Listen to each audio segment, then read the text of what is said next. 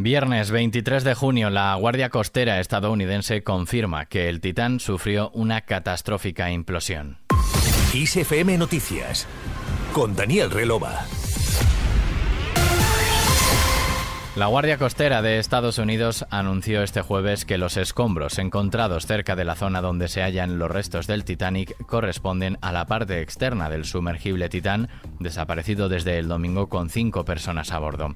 Pese a que los cuerpos de, de las cinco personas no se han encontrado, ya no hay esperanzas de encontrarlos con vida. Las labores de recuperación de los restos del aparato van a continuar. Todo ello para intentar descubrir qué sucedió desde que el domingo el sumergible perdió el contacto con el exterior cuando se produjo la implosión y también cuáles fueron las causas del accidente. Al margen de este asunto, ayer jueves el rey Felipe VI elogió el trabajo, esfuerzo y determinación por reforzar el parlamentarismo de todos los presidentes de la Cámara Baja de la etapa democrática, a quienes impuso la medalla del Congreso de los Diputados. En su intervención, el rey subrayó la importante labor que realizan los presidentes del Congreso. Y en una magistratura que actúa como punto de apoyo de los equilibrios de la Cámara, Tan importantes son las potestades y competencias como las virtudes con las que se ejercen. Serenidad, firmeza, mesura, templanza o empatía han conformado en la conciencia pública la noción de la presidencia del Congreso, una obra de la que han sido artífices los aquí homenajeados.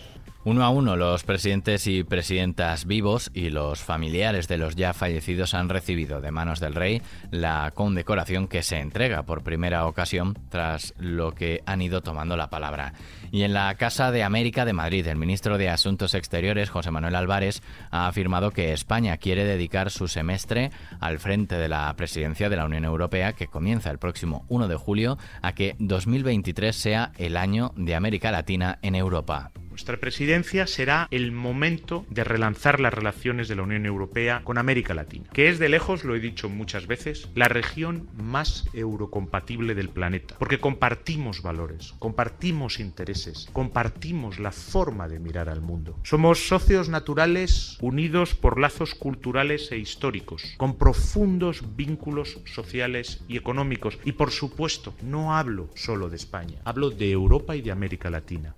Álvarez intervino en el encuentro Presidencia Española y Relaciones Unión Europea Comunidad de Estados Latinoamericanos y Caribeños, donde insistió en que este periodo rotatorio de España al frente del bloque europeo debe servir para fortalecer las relaciones entre ambas regiones. Y a vueltas con los debates entre Sánchez y Feijo. El último en hablar del tema ha sido el ministro de la Presidencia, Félix Bolaños, quien afirmó ayer que al líder del PP se le nota mucho el miedo de debatir con el presidente del gobierno. Creo que se le nota mucho al señor Feijóo el miedo que tiene eh, de debatir con Pedro Sánchez. Yo creo que recuerda los debates que ha tenido con Pedro Sánchez en el Senado y no puede evitar los temblores. Que no quiere debatir el señor Feijóo es evidente, no hay ninguna duda. Donde está la duda es si no lo hace por miedo, por terror insuperable, si no lo hace porque no tiene proyecto o si no lo quiere hacer porque quiere ocultarnos y quiere escondernos su proyecto para nuestro país, lleno de recortes y de retrocesos en derechos y en avances que se han producido durante esta legislatura. Respecto a los acuerdos entre PP y Vox, Bolaños ha destacado que lo importante no es cómo se fraguan los gobiernos entre ambos partidos, sino el riesgo eh, que los pactos entre ambas formaciones representan para la ciudadanía y que, según él, atacan sus derechos y avances.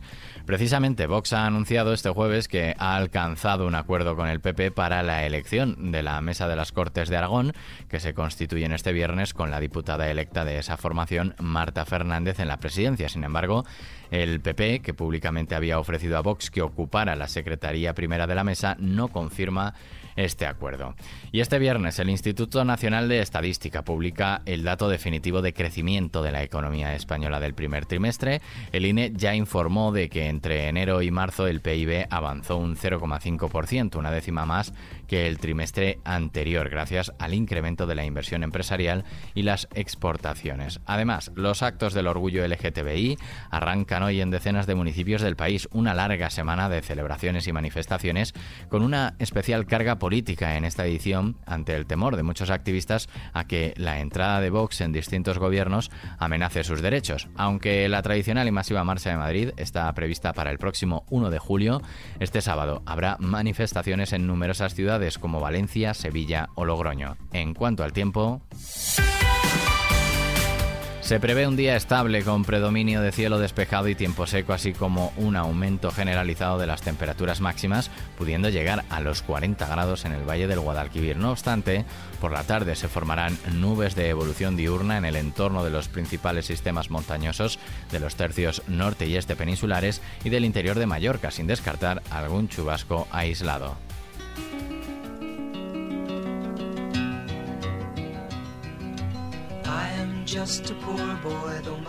Paul Simon, de 81 años, ha vendido a BMG los derechos de la música producida como parte del dúo Simon and Garfunkel por un monto desconocido, según ha anunciado la empresa en un comunicado. Los derechos se refieren a los discos publicados por el dúo entre 1964 y 1970 y que incluyen canciones míticas como The Sounds of Silence, Rides Over Troubled Water o The Boxer que escuchas de fondo. BMG no precisa si ha llegado a un acuerdo similar con Art Garfunkel, que tiene parte de los royalties, aunque el compositor principal de los temas será Simon. Ambos artistas no tienen ninguna relación y es pública y notoria su enemistad de varias décadas. La empresa, por su parte, ya ha adquirido los derechos de otros músicos icónicos como Mick Jagger, Keith Richards, Tina Turner, George Harrison, John Lennon, David Bowie o Kurt Cobain, entre otros. Aquí cerramos este podcast de XFM Noticias con Susana León en la realización. Que pases un feliz día. Saludos de quien te habla, Daniel Relova.